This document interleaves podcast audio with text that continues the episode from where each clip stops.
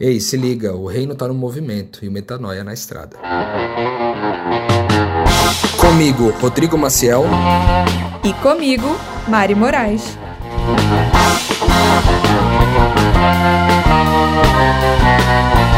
E na estrada de hoje você vai ouvir. E porei um novo espírito dentro deles. Retirarei o coração de pedra e darei um coração de carne. Cara, é muito louco isso, meu. Darei a vocês um novo coração e porém um novo espírito. É promessa de Deus para nossa vida, receber um novo coração que não é enganoso.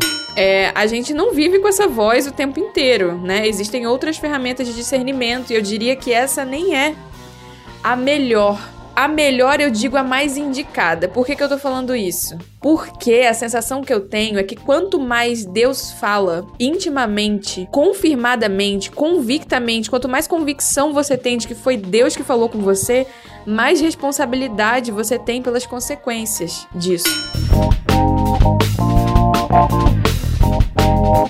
Fala galera, graça e paz. Hoje é sexta-feira, dia do nosso encontro aqui do Na Estrada, e mais uma vez a gente tá feliz da vida por estar nessa mesa com você, podendo compartilhar um pouquinho mais daquilo que a gente tem vivido por aqui e quem sabe compartilhar também um pouco do nosso estilo de vida para você que tem esse desejo, essa vontade de conhecer um pouquinho mais o que que é a missão de Deus bem profundamente, bem no dia a dia. A gente tá aqui com o compromisso de ser o mais prático possível. E sim, hoje é um dia tranquilo aqui em Vila Velha, o tempo não está muito agradável, tá um tempo mais ameno, não tá tanto calor.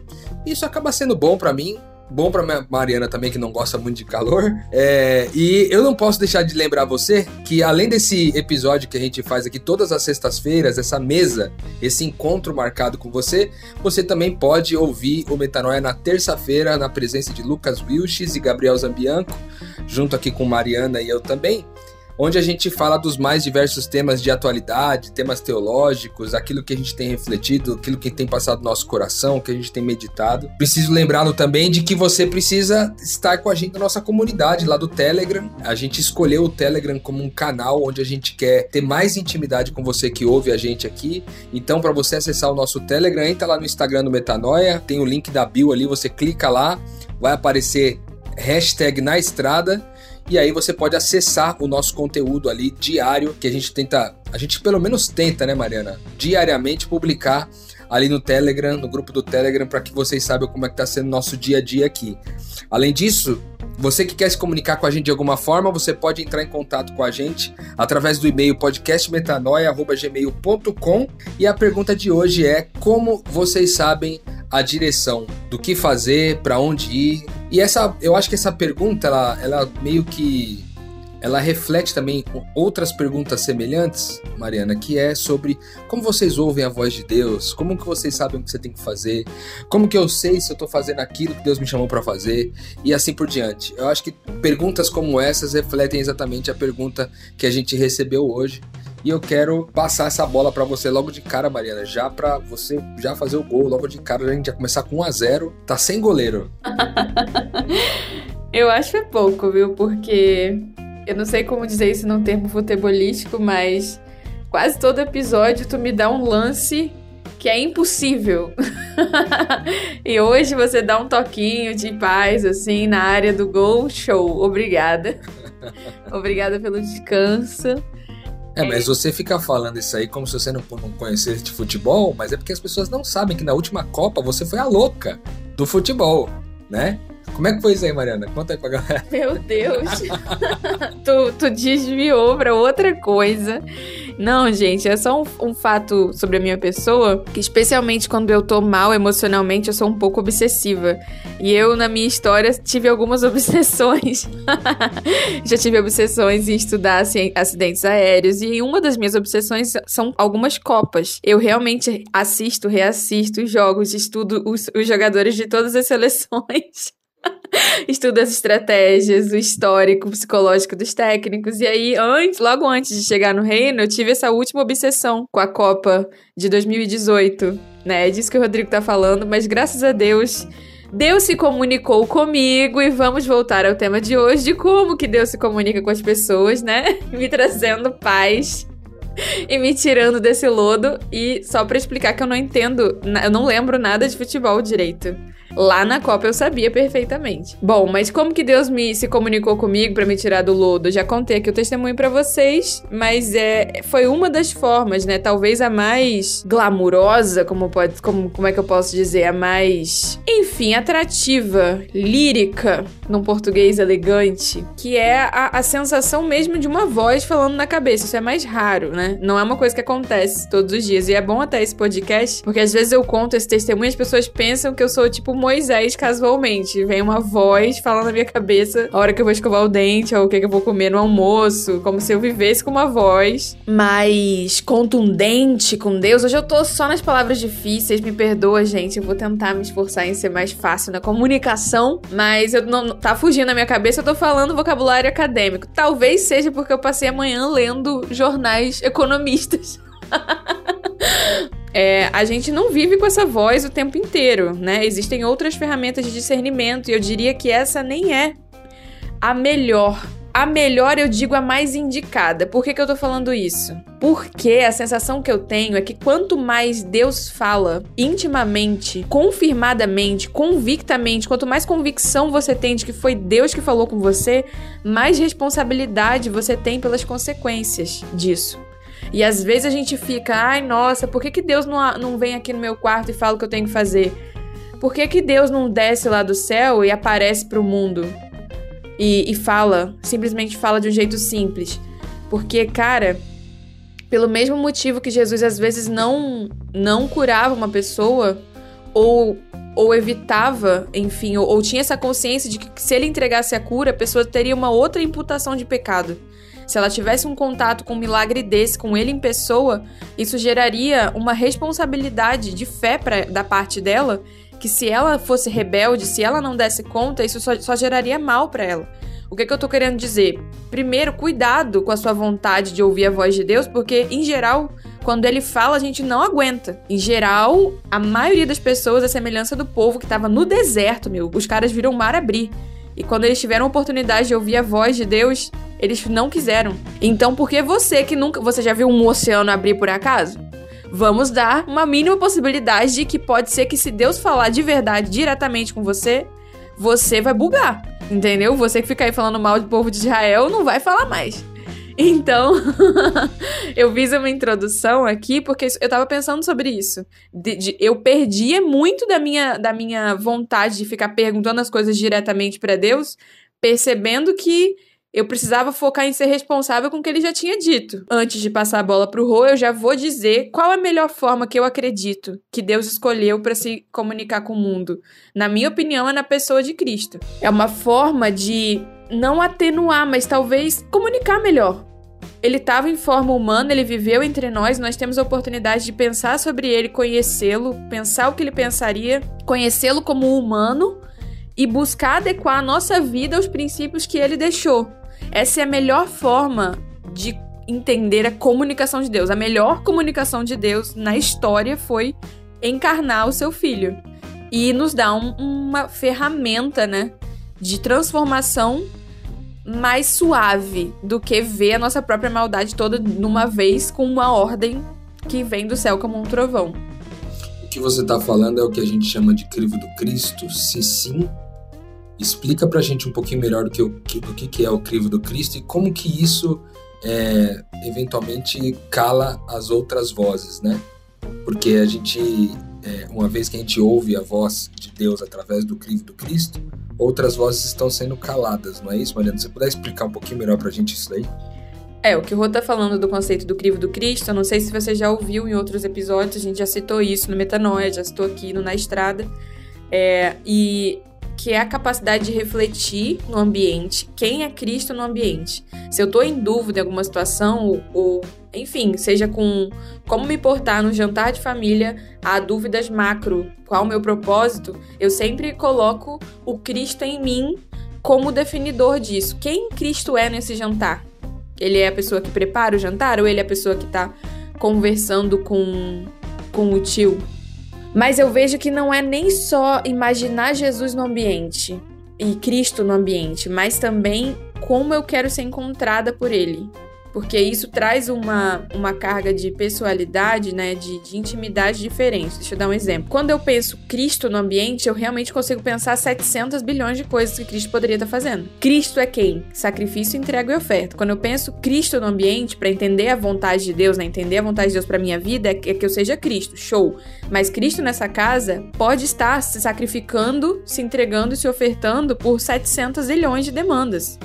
Porque a casa fica suja, tem, Cristo limpa. A, a falta mantimento, Cristo arruma.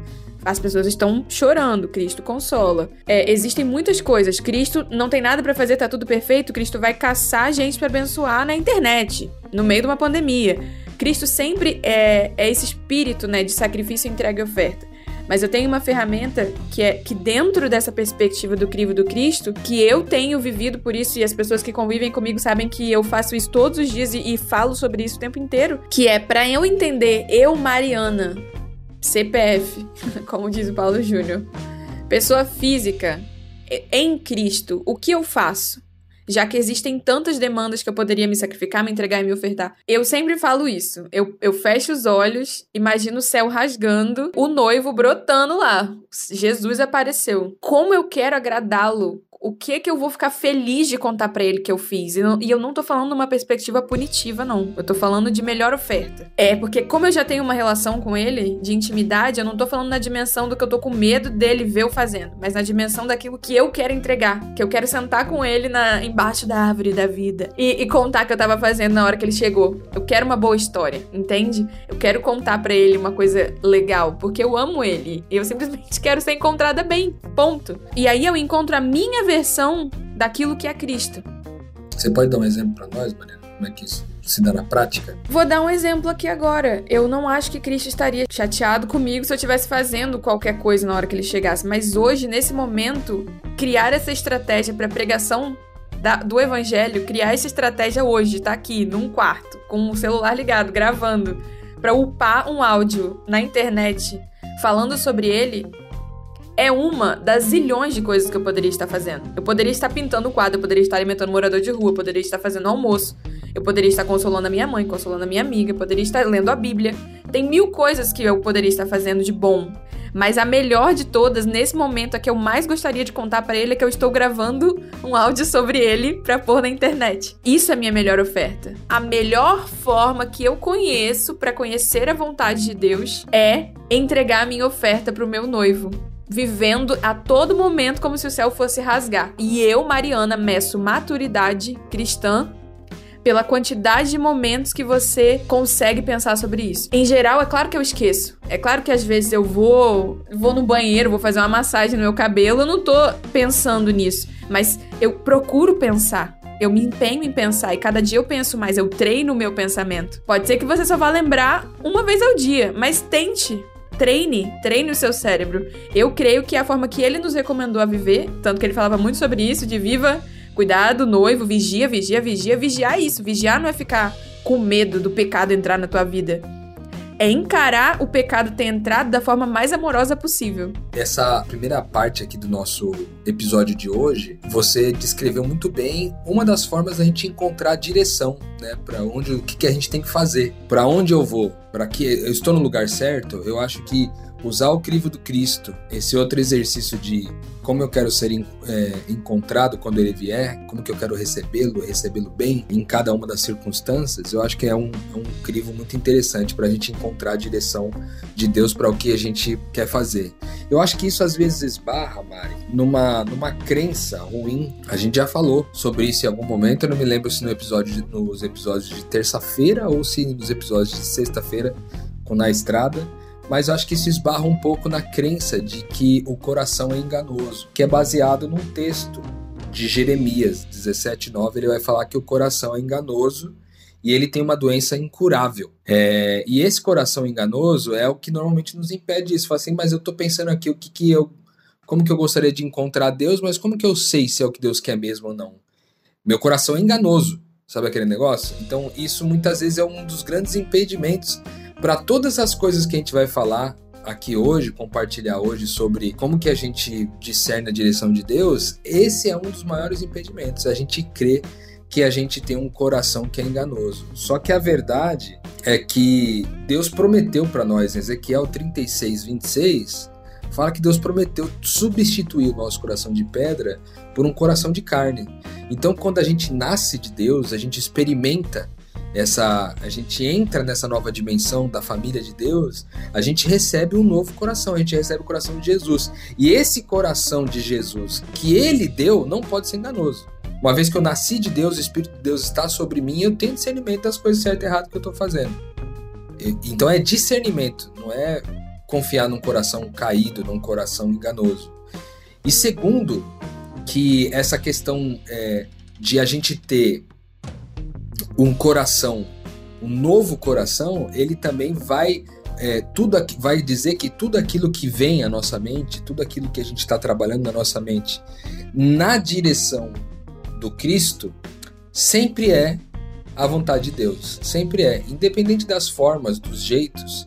Né? Deus não tem uma vontade específica para quinta-feira às 14h32 para você, mas Ele tem uma vontade para a sua vida como um todo e permite que você participe de forma livre em torno disso. Se você tem paz com essa história do coração enganoso, você consegue dar esse passo, entendeu? Lembrar, né, que ele nos prometeu um coração diferente, né? Ezequiel 11, 19 diz: "Darei a eles um coração não dividido e porei um novo espírito dentro deles.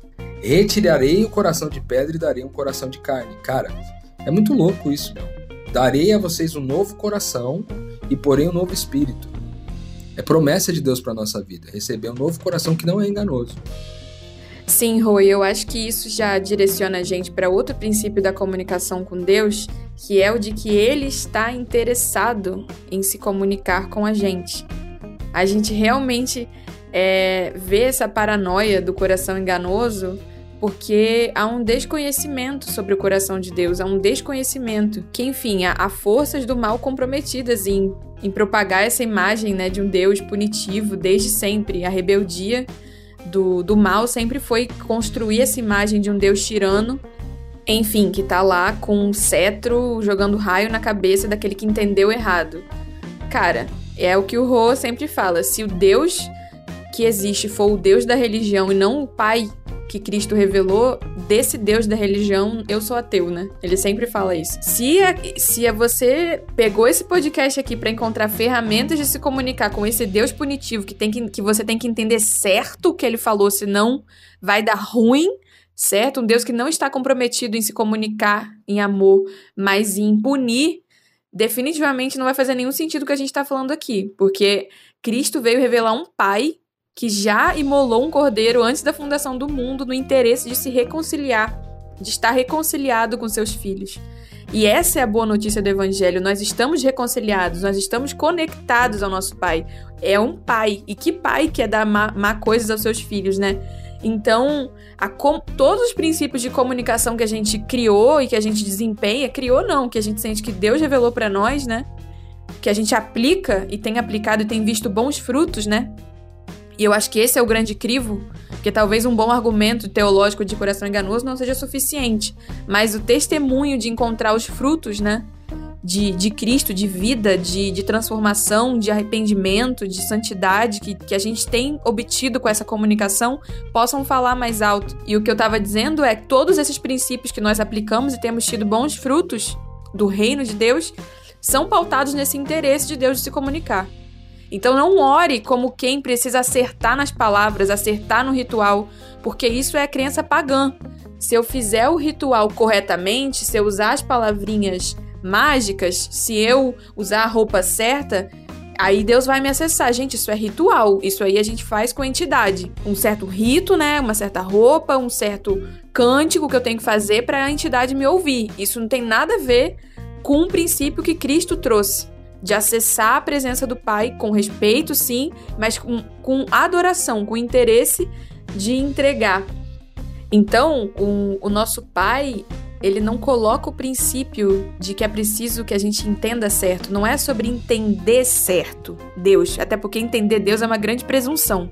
Não é sobre entender Deus, entender certo, é sobre ofertar o melhor com aquilo que você entendeu. E, gente, se a, se a gente se, se emendasse, né, enquanto ser humano, e se a gente se dedicasse a, a fazer o melhor com o que a gente entendeu, dedicasse mais tempo em ser coerente, ser prático, ser virtuoso, ser pleno com aquilo que a gente entendeu, em vez de ficar buscando entender coisa que a gente nem praticou, que a gente tinha entendido antes, quão relevante já não estaria o papel do reino? Quão relevante já não estaria o reino de Deus no mundo hoje, né? Momento Pix.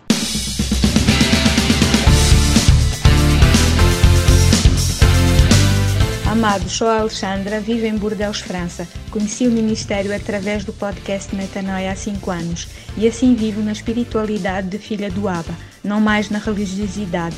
Metanoia, muita revelação.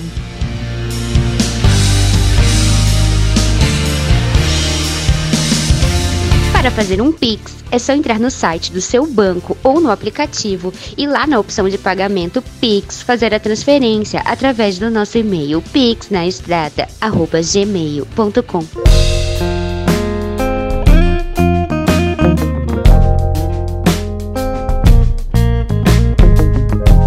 Eu acho que a gente está compreendendo já, pelo menos aí quatro né, formas de discernir a direção de Deus. Né? A gente falou sobre o crivo do Cristo. Lembrando que é, eu, a gente só pincelou durante essa história do crivo do Cristo a questão de calar as outras vozes, né? mas é extremamente importante no processo de discernir a vontade de Deus calar as outras vozes. O crivo do Cristo ajuda muito nesse processo de calar as outras vozes. Porque, cara, quando você está diante de uma decisão do que você tem que fazer, muitas vozes ficam na tua cabeça né? Quais vozes? Às vezes as vozes da necessidade do seu corpo, às vezes as, a, a, a voz da necessidade da sua alma, que é essas questões mais afetivas, mais psicológicas. E às vezes é, é a voz do espírito. E como que você sabe que é a voz do, do espírito? Que a voz do espírito é uma voz que vai sempre te levar a dar graças e repartir. É sempre a voz que vai levar você para o outro. É sempre a voz que vai você levar você ao, ao sacrifício, à entrega e à oferta para gerar vida em seu irmão. Lembrando, né, meu, que a gente não faz isso de forma desenfreada, né? Eu acho que é sempre pelo discernimento. Então, o primeiro que a gente falou foi sobre o crivo do Cristo. O segundo foi esse que a Mari sugeriu de o céu se abre, né? O céu está se abrindo agora e Jesus está voltando, como que eu gostaria de recebê-lo? O que, que eu gostaria de estar fazendo naquele momento para recebê-lo de volta? E as outras duas coisas que a gente falou era sobre o coração então caído, né? Que a gente entendeu o coração enganoso substituído pelo coração, é, pelo novo coração, o coração de Jesus, né? Isso também ter essa convicção vai te ajudar no processo de ajudar a discernir a direção de Deus para você. E esse lance da, que a Mari falou por último agora, que não se trata de entender certo, mas de oferecer a melhor oferta com aquilo que você entendeu. Né? Então, essas, essas são as, as primeiras é, formas que a gente é, tratou com vocês aqui sobre como discernir, né? como conhecer, como saber qual que é a direção de Deus. Eu acho que existe uma, uma talvez uma compreensão é, meio esquisita, né? Porque muitas pessoas falam sobre a questão do batismo do Espírito Santo, né? Que você foi batizado no Espírito, então agora você tem os dons do Espírito Santo, etc. E isso também não quer dizer necessariamente que você foi batizado com o Espírito Santo, que você tem um relacionamento com o Espírito Santo, entende? É, seja aí da forma como, como os pentecostais veem, né, de você falar em línguas, ou como outras pessoas veem esse batismo do Espírito como sendo o fruto do Espírito, aquilo que o Espírito produz em você, mas o relacionamento com o Espírito é aquilo que vai ajudar muitas vezes a gente a entrar nesse processo de discernimento da direção de Deus, né? Como que eu me relaciono com o Espírito de Deus, né? A gente já falou sobre é o fato da gente saber que Deus está o tempo todo querendo se comunicar conosco. Então, toda voz que vem à nossa mente, uma vez que eu nasci de Deus, uma vez que eu tenho um novo coração, cara, se tem uma voz te levando a, a amar mais e melhor, é essa voz a direção do Espírito Santo. Aí você fala, mas como é que eu vou saber exatamente onde que é para eu amar mais e melhor? Aí todas essas, essas outras, esses outros exercícios eu acho que são bem-vindos para nós também. Eu queria falar uma coisa, o que tá dentro da minha cabeça e eu, eu não falei muito sobre isso até hoje. Eu tô construindo isso, então talvez saia meio enrolado. Vamos contar aqui, né? Como sempre, com o Espírito Santo para transmitir. Mas o que eu quero dizer é que as pessoas têm uma crença no Ocidente um pouco equivocada de que se eu encontrar a ideia certa, aí sim vai engrenar minha vida, vai dar tudo certo. Tá tudo dando errado porque eu tô com a ideia errada. E aí vira tudo um debate de ideias, né? Como eu falei, e ninguém entra pra prática. Mas eh, olhando o exemplo de Cristo, eu vejo que as pessoas bugam muito na comunicação com Deus porque elas não entendem que para você mudar a tua mentalidade, você precisa de convivência, você precisa de tempo, né? E, e, esse tempo de convivência exige sacrifício, exige transformação de vida. O que eu tô querendo dizer? Jesus, quando ele. A forma como ele pregou o evangelho, substancialmente, não foi anunciando uma ideia muito clara nova. Ele falava em parábolas às vezes, né, para o povo, mas em geral ele chamou pessoas para segui-lo, para passar tempo com ele.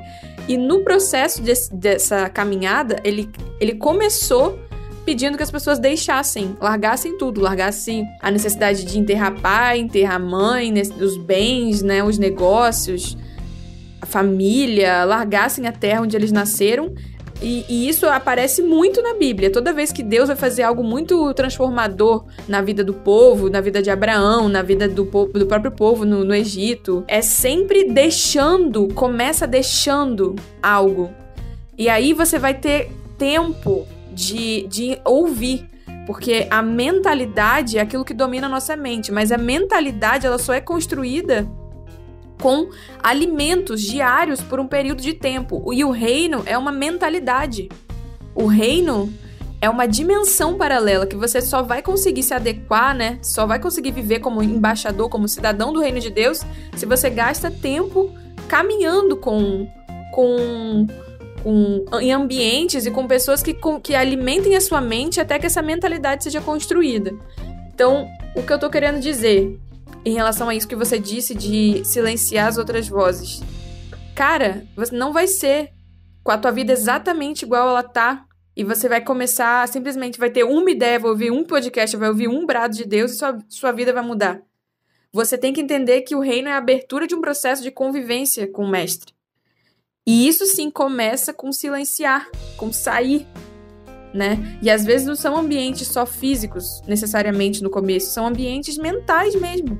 Vai custar tempo, vai custar energia, vai custar compromisso de alimentar sua mente com, a, com os tijolos que vão edificar a mentalidade do reino de Deus. Então, Deus não quer dar um oi para você e resolver sua vida. Deus quer caminhar contigo até o último dia da tua vida. E você, as, e às vezes a gente busca as mãos de Deus, quero ouvir a voz de Deus para resolver o meu problema, para eu ficar na mentalidade que eu já tô, com a vida que eu já tenho, com a casa que eu já tenho, com, a, com o tipo de estilo que eu já tenho. E aí você resolve aqui o meu problema, dá um oi, manda um versículo e acabou. Cara, eu quero dizer aqui em nome de Jesus, graças a Deus, Deus não faz isso. Porque isso é o nosso coração maldoso. Isso é o coração de alguém que não foi transformado, que não tem o menor interesse em ter uma vida de convivência com Cristo e que se Deus realmente falasse, e se Deus realmente se revelasse, cara, era só mais juízo pra cima de você.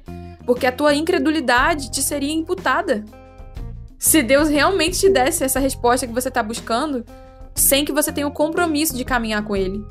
Então, graças a Deus, por misericórdia, não é birra, não é pirraça de Deus. Por misericórdia, Ele não se comunica. Ele não coloca coisas na mente de pessoas que não estão dispostas a construir uma nova mentalidade. É, talvez isso tenha um pouco a ver com aquele texto que fala sobre que Deus não prova você além do que você pode suportar, né? Ele te entrega uma palavra na condição de que você está pronto para poder lidar. É, às vezes até nessas você escorrega e cai, né? Você derrapa até nas, nas palavras que Deus te entrega. Mas isso faz muito sentido que você está falando, porque muita gente vive nessa direção, tipo, vou ficar pegando palavra aqui como se fosse uma máquina de Deus soprando palavras todos os dias para sua vida, só que você não se compromete com nenhuma delas, né? Então, isso é, é, tem uma mecânica errada funcionando aí, né? Tem alguma coisa que não está saudável. ao ponto de te colocar numa situação de juízo e você ser confrontada por Deus aí, por ele ter te dado uma palavra que você pediu e você não ter dado conta de ir com ela até o final, né? Ou, ou na pior das hipóteses, ter negligenciado, ter se é, recebido essa palavra e ficado indiferente diante dela. Pode ser muito pior, na minha opinião. Jesus ficou bem bravo com quem pedia só um sinal, né? E ele só curava quando ele podia dizer, vai, não peques mais. Exatamente. e cada um que lide com as consequências. Eu acho que esse negócio da, das vozes, eu, eu queria aprofundar um pouquinho mais aqui na, na nessa nossa última parte do, do episódio aqui, Mariana, que quando a gente fala dessas três vozes diferentes, né, a voz do corpo, a voz da alma e a voz do espírito, eu queria conceituar um pouco mais o que isso significa. Porque é o seguinte, o, é, quando a gente fala da voz do corpo, que é a voz que preza pelas necessidades, é tipo assim, imagina que você está diante de uma situação e o que você está pensando em fazer é para solucionar uma necessidade que você tem. Se você vai nessa direção de solucionar uma necessidade que você tem, você está é, deixando de considerar duas, pelo menos duas palavras importantes que foram nos deixadas nas escrituras. A primeira está em Salmos 23, no capítulo 1, que é: O Senhor é o meu pastor e de nada eu terei falta. Não vai me faltar nada. Então eu não preciso ocupar a minha direção, ocupar o meu coração na direção de suprir as minhas necessidades. Né? Essa não é a comum direção de Deus para nossa vida. Esse, e quando eu falo de necessidades do corpo, eu estou falando de comida, estou falando de bebida, estou falando de muitas vezes coisas de afeto, questões sexuais. Quando você busca, achando que a direção tá em torno daquilo que é para satisfazer a sua necessidade, você está desconsiderando o fato de que o Senhor é o nosso pastor, ele não vai deixar faltar nada para nós, né? A mesma coisa Filipenses 4:19 fala que ele vai suprir todas as necessidades da gente de acordo com as gloriosas riquezas que ele tem em Cristo Jesus. Ou seja, é, é promessa de Deus para nossa vida que quem vai suprir as nossas necessidades é Ele. Então, essa voz da necessidade física, tu cala. Aí tem a segunda voz, que são a, a voz dos desejos, que eu acho que a voz da, da alma, ela tem, ela tem essa função, os desejos da, da gente. Esses desejos, tipo, quem vive pelo, pelo espírito, cara, não vai satisfazer de forma alguma os desejos da carne, entendeu? Então, se eu vivo no Espírito Santo, se eu vivo nessa dimensão de comunicação com Deus, de ouvi-lo, de interpretar a direção dele, eu não vou fazer de nenhuma forma, eu não vou satisfazer de nenhuma forma os desejos da minha carne, aquilo que tem a ver com satisfazer uma, um, um desejo, né? Então, a, a voz do corpo, a gente falou sobre necessidades. A voz da alma, a gente está falando sobre desejos diversos. Né? Os que pertencem a Cristo foram crucificados, eles crucificaram a carne com as suas paixões e os seus desejos. Isso está em Gálatas 5,24. Então, se eles estão crucificados, se eles estão sacrificados, não é a direção dos nossos desejos que vai comandar a nossa direção, entendeu? Ou melhor, não é a força dos nossos desejos que vão comandar a nossa direção. Então você cala também a voz da alma. E aí, por último, você tem a voz do espírito, que é o querer. Por que o querer? Porque é, é Deus quem efetua em nós o querer e o efetuar. Aí, como que isso se dá na prática? É o que, que você realmente quer. O que, que você quer de verdade? Tipo, a gente fala muito aqui sobre fazer aquilo que a gente mais quer, ao invés de fazer aquilo que a gente quer agora. Fazer aquilo que a gente mais quer, ao invés de fazer aquilo que a gente quer agora. Porque agora é muito provável que os meus desejos e as minhas necessidades estejam falando alto. Mas o que eu mais quero não fala dos meus desejos, das minhas necessidades. Fala da vontade de Deus para nós. Então, aquele que semeia para carne ele vai colher de alguma forma a destruição, porque a carne de nada se aproveita. Mas aquele que semeia para o espírito vai colher vida eterna. Ou seja, quando a gente fala de semear, é colocar a semente na, na direção que Deus é, deu para nós com querer. Então a pergunta certa é o que, que você realmente quer? Porque eu posso desejar uma coisa que eu não quero. Um exemplo disso é, são, para muitos de nós, são esses relacionamentos é, afetivos que são casuais, né? Uma vida de relacionamento casual. Você às vezes deseja estar com alguém casualmente, mas não é aquilo que você mais quer. O que você mais quer é viver a vontade de Deus na direção afetiva, que é poder estar com alguém, com uma única pessoa e dividir a sua vida com essa pessoa. Muitas vezes é isso que você quer, mas você abre mão do que você mais quer para assumir aquilo que você deseja. Então, quem vive pelo espírito não faz essa escolha. Entende? Pelo menos não conscientemente. A gente pode fazer pela fraqueza, mas não pela consciência. Não toma uma decisão consciente. E muito menos chamo isso de direção de Deus. De falar que a direção de Deus está na direção do meu desejo, da minha necessidade, certo? Só porque o contatinho mandou um oi. Ah, é sinal. Ah, gente, pelo amor de Deus. Isso é rasgar o evangelho. Pois é. Eu espero que vocês tenham compreendido um pouco dessa, desse exercício, porque também é um exercício. São to todas as coisas que a gente falou para vocês aqui hoje, que estão ouvindo a gente, são exercícios que a gente faz aqui no nosso dia a dia, cara. Como é que diante da, da minha necessidade eu calo a necessidade, eu calo o desejo e assumo o querer, sabe? O querer verdadeiro, o que eu mais quero no lugar do que eu quero agora, né? Eu acho que essa é uma direção incrível, cara, de verdade. Você fazer essa pergunta sempre, em todas as circunstâncias, o que eu mais quero. Esses dias, por exemplo, eu recebi, fiz um aconselhamento com uma com uma amiga e ela eu fiz essa pergunta para ela, foi o que, que você mais quer? E ela disse, cara, eu quero viver a cena do skate. Eu quero poder participar dos campeonatos, eu quero poder fazer, porque eu sinto que eu nasci para isso, etc e tal, isso é o que eu mais quero. Eu falei, cara, então se é o que você mais quer, cala todas as outras vozes e vai. Entende? O que você mais quer no lugar daquilo que você quer agora. Eu acho que esse é um, é um grande trabalho para fazer a direção. E eu queria terminar, é, última semente sobre isso também, que é o seguinte: uma vez que você interpretou a direção de Deus, você descobriu que a direção de Deus é que, por exemplo, você estivesse numa determinada cidade, num determinado dia, com de determinadas pessoas. Você então interpretou isso como uma direção de Deus para tua vida para aquele exato momento. Cara, se você recebeu e creu nessa direção, o que vai acontecer naturalmente depois daí é você sofrer uma série de questionamentos e de ideações para mudar a direção inicial que você recebeu, porque eu acredito que o mundo espiritual trabalha de duas formas. A primeira, para te distrair, para que você não, não, não tenha como discernir a vontade de Deus, não tenha como discernir a direção. E a segunda é, uma vez que você recebeu a direção, fazer você questionar se você interpretou certo ou não. A gente aqui também trabalha com o conceito de fica com a primeira palavra.